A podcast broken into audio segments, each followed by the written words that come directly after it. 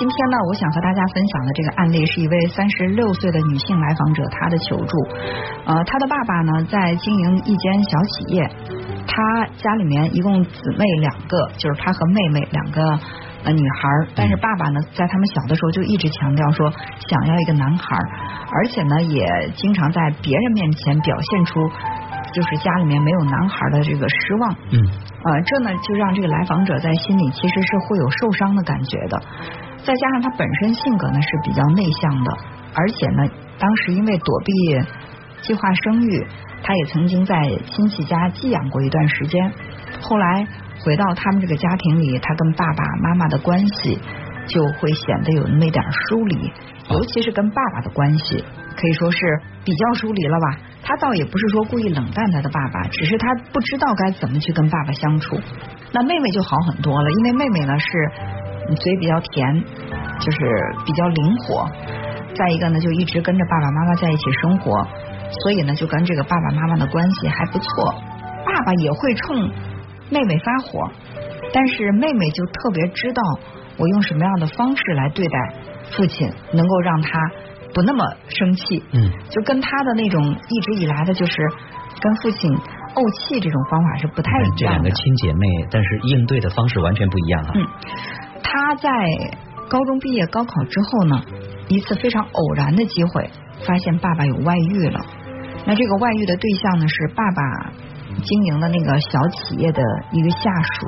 当时他知道这个事儿呢，他觉得特别特别的恐惧，因为妹妹比自己小三岁，还没有成年，他觉得这个事情跟妹妹讲也没有任何的可以解决的办法。嗯如果跟妈妈讲的话，又害怕这会引起家里的一场轩然大波，而他绝对没有勇气去跟爸爸来谈这个事情，因为他跟爸爸之间的那个关系亲近的程度，嗯好像是没有条件让他跟爸爸能够去说这样的事情，嗯所以他在心里就一直很纠结痛苦。后来他就想了一个办法，他就给这个爸爸的这个女下属写了一封信，哦。一封信，他把这个信就寄给了这个女下属。后来，这个女下属可能就把这个情况告诉了他的爸爸，他爸爸呢就为这个事儿特别的生气，暴跳如雷，因为他当时写这个信给那个女下属的时候，言辞可能因为青春期的孩子嘛，嗯。就属于爱憎分明的那个阶段，所以说在写这个信的时候，肯定言辞也是比较激烈啊。嗯后来爸爸暴跳如雷，这个女下属呢最后也辞职离开了。而且他比较好奇的是，或者说他在心里一直疑惑的是，妈妈当时应该跳出来跟他站在一起才对的，因为他是在保护妈妈，保护这个家庭。就当时这个事儿挑开了，家人都知道了是吗？对，啊，呃，但是妈妈呢，却怪他年龄小，去插手大人的事儿，这一下就让他特别特别的委屈。他就觉得我是在作为家里的一个卫士挺身而出的时候，爸爸责怪我那就罢了，因为我伤害了他的利益。嗯所以妈妈，我是在为你做事，你为什么还对我这样呢？所以他在心里呢，就一下子对爸爸妈妈，他觉得都难以原谅。正好呢也读大学了，他就很少回家。大学毕业之后，他也没有选择回到他们家乡，就在外面工作。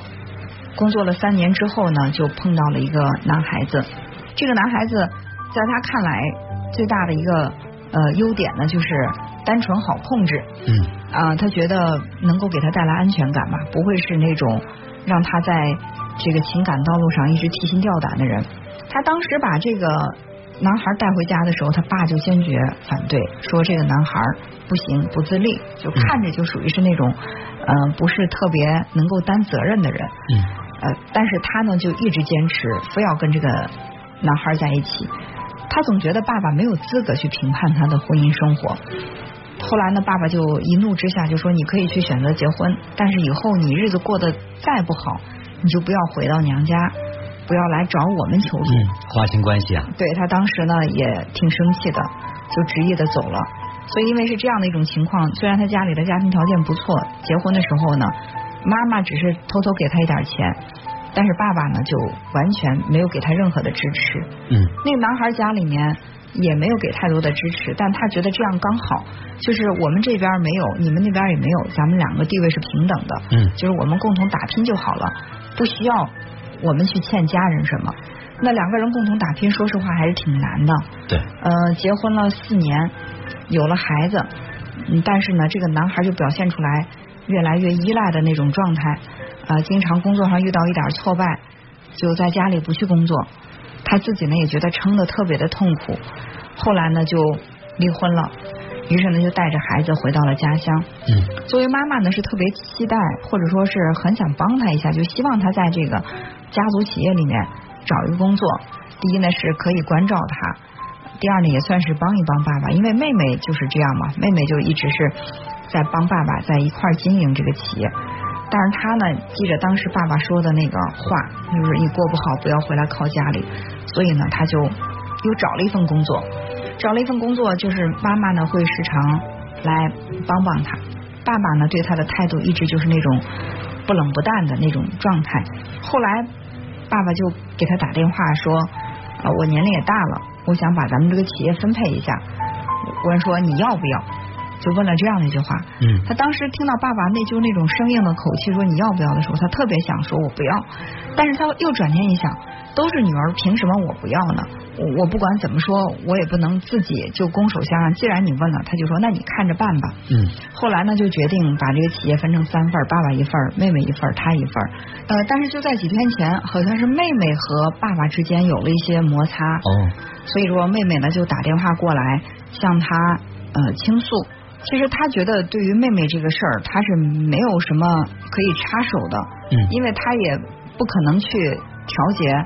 妹妹和爸爸之间的关系，就是人家俩之间的关系亲近的多，而且妹妹这么多年也一直在帮爸爸，他觉得他没有什么可说的。但是呢，妹妹就是越说越激动，最后呢就跟他说，其实爸爸最初分配这个企业的时候，就根本考虑没有你的份儿，还是妈妈一番求情之后，爸爸才给你打的那个电话，意思才算是勉强给了你。啊，他听到妹妹这样一说，他在心里更加的难受。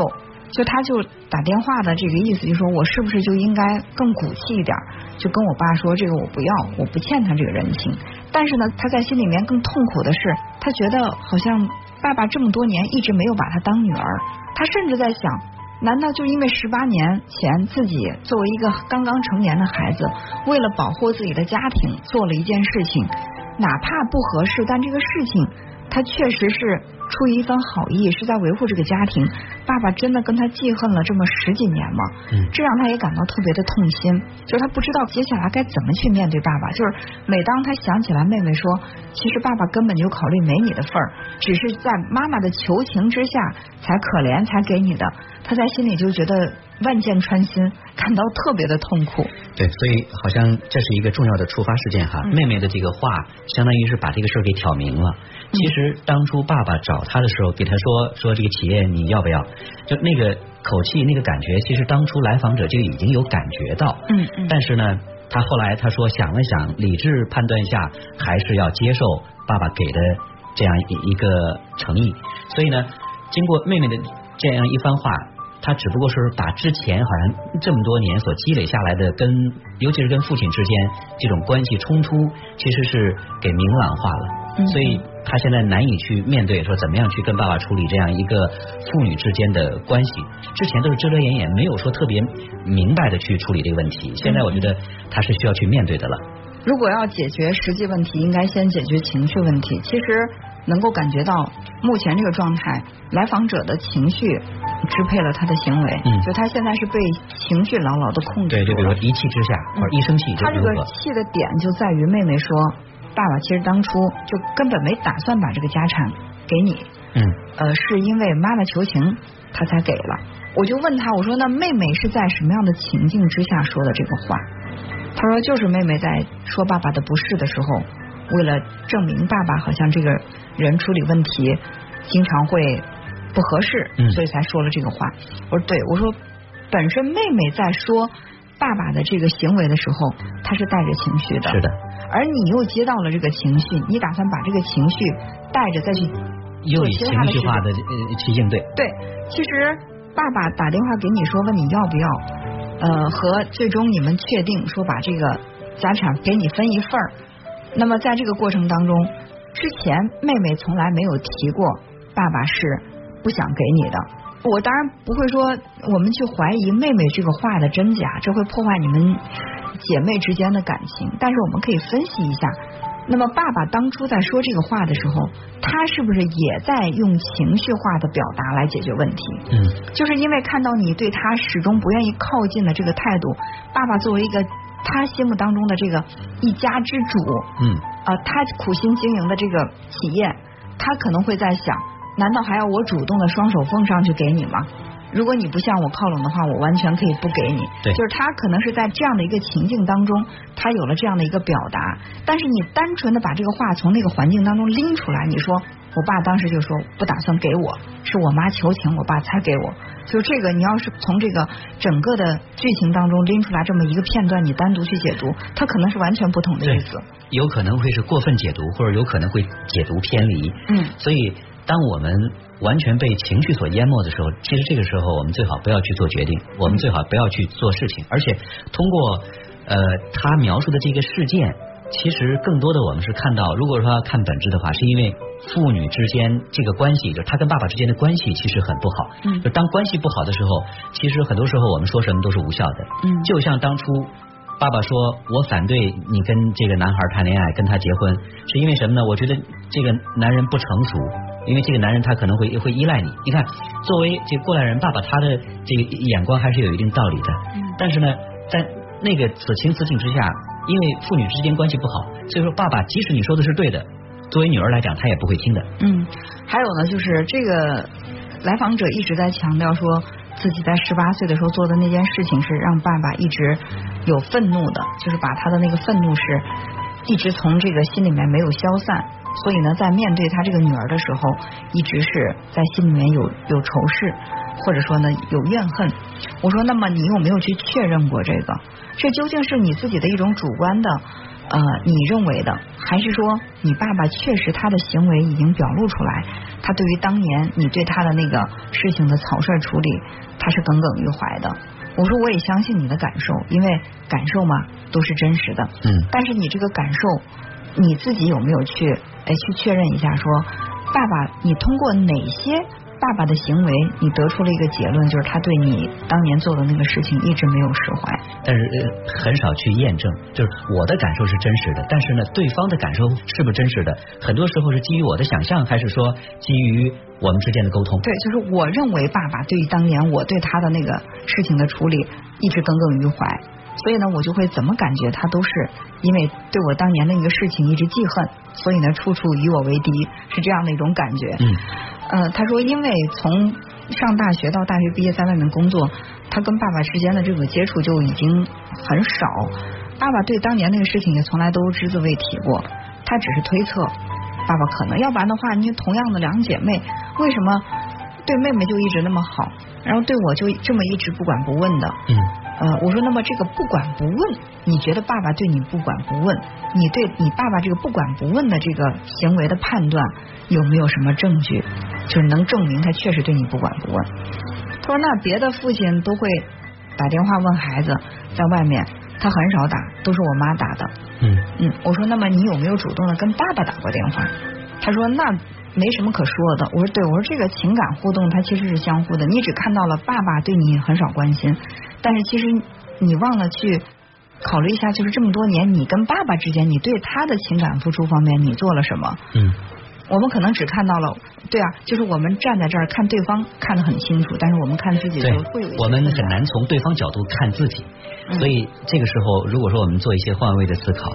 呃，可能会能够看到这个问题的更多的本来面目。嗯，但是我觉得作为来访者来讲，其实他很多时候都是生活在那个所谓原生家庭对他的那个创伤上。你刚才说小时候他曾经是被寄养，嗯，其实作为一个很小的小孩子来讲。当他被父母送出去，送到别的家庭的时候，他就有一种被抛弃感，就会觉得说，我是不是不可爱的？为什么说会送我不送妹妹，或者或者说，或他会有这种感觉？而这种感觉，他会陪伴这个人的一生。嗯，也许说，作为来访者来讲，他一辈子都是在这个追寻说当初为什么，都在追寻当初自己被抛弃的那种这个伤害，所以。当我们把自己封闭起来之后，我们成为一个受害者，在那个关系里边，我总觉得可能说我跟爸爸的关系一直都是这样的，都是不好的，我感受不到爸爸的爱。但是我们没有进到爸爸的那个内心深处，没有去感受爸爸说当初为什么做那个选择，爸爸跟自己的这个感情纠葛到底是什么样子的。嗯，其实能够感觉得到，他也非常的在乎爸爸，因为他在整个的这个描述过程当中，他都会说很多爸爸对他的这种态度啊，他认为爸爸会用什么样的方式来对待，他呀？你看，之所以这么说，是因为他在乎，特别在乎非常。的在乎，对，甚至他跟爸爸这么多年的这个情感的链接，一点儿也比不比妹妹松散。别看嗯妹妹是在这个家族企业里，然后一直跟爸爸朝夕相处，共同做事儿，但是我觉得可能爸爸对她的关注和她对爸爸的关注，彼此之间的关注都很多。对，都挺多，只不过可能嗯，经常表现出来的是一种这个反对的、反抗的、对立的这种关系，嗯但这也是一种关系。对，就是为什么当我们对某一些人对我们的态度，我们有了自己主观的判断之后，而这个人又是我们生命当中非常重要的那个人，我们为什么不愿意去向他确认我们的感受是不是真的？他说怎么确认？其实我说这个就是你自己觉得通过什么样的方法，你能够真正的得到爸爸一个答案，就是他把你放在他心中的哪个位置？他说这么多年了，其实我不在乎。我说真的不在乎吗？说真的不在乎。我说假如不在乎的话，为什么妹妹告诉你说，当初爸爸说这个家里的这个企业没有你的份儿的时候，你会表现的这么的在意？你在意的到底是钱，还是爸爸心中的那个位置对对是什么？如果你在乎的是钱的话，其实现在已经确认了，不管他愿不愿意，他主动给的还是妈妈求的，那这部分财产已经属于你了，你应该不会这么痛苦，而你会这么崩溃痛苦，起源于妹妹的那么一句话，就是你在心里你万分的在意。爸爸对你是个什么样的态度？你在爸爸心目当中是一个什么位置？只是你不愿意去承认罢了，或者说你害怕那个答案让自己不满意，你就永远不揭开那个答案，把这个答案盖着，然后我就永远去猜测这个答案不好，以此来折磨自己。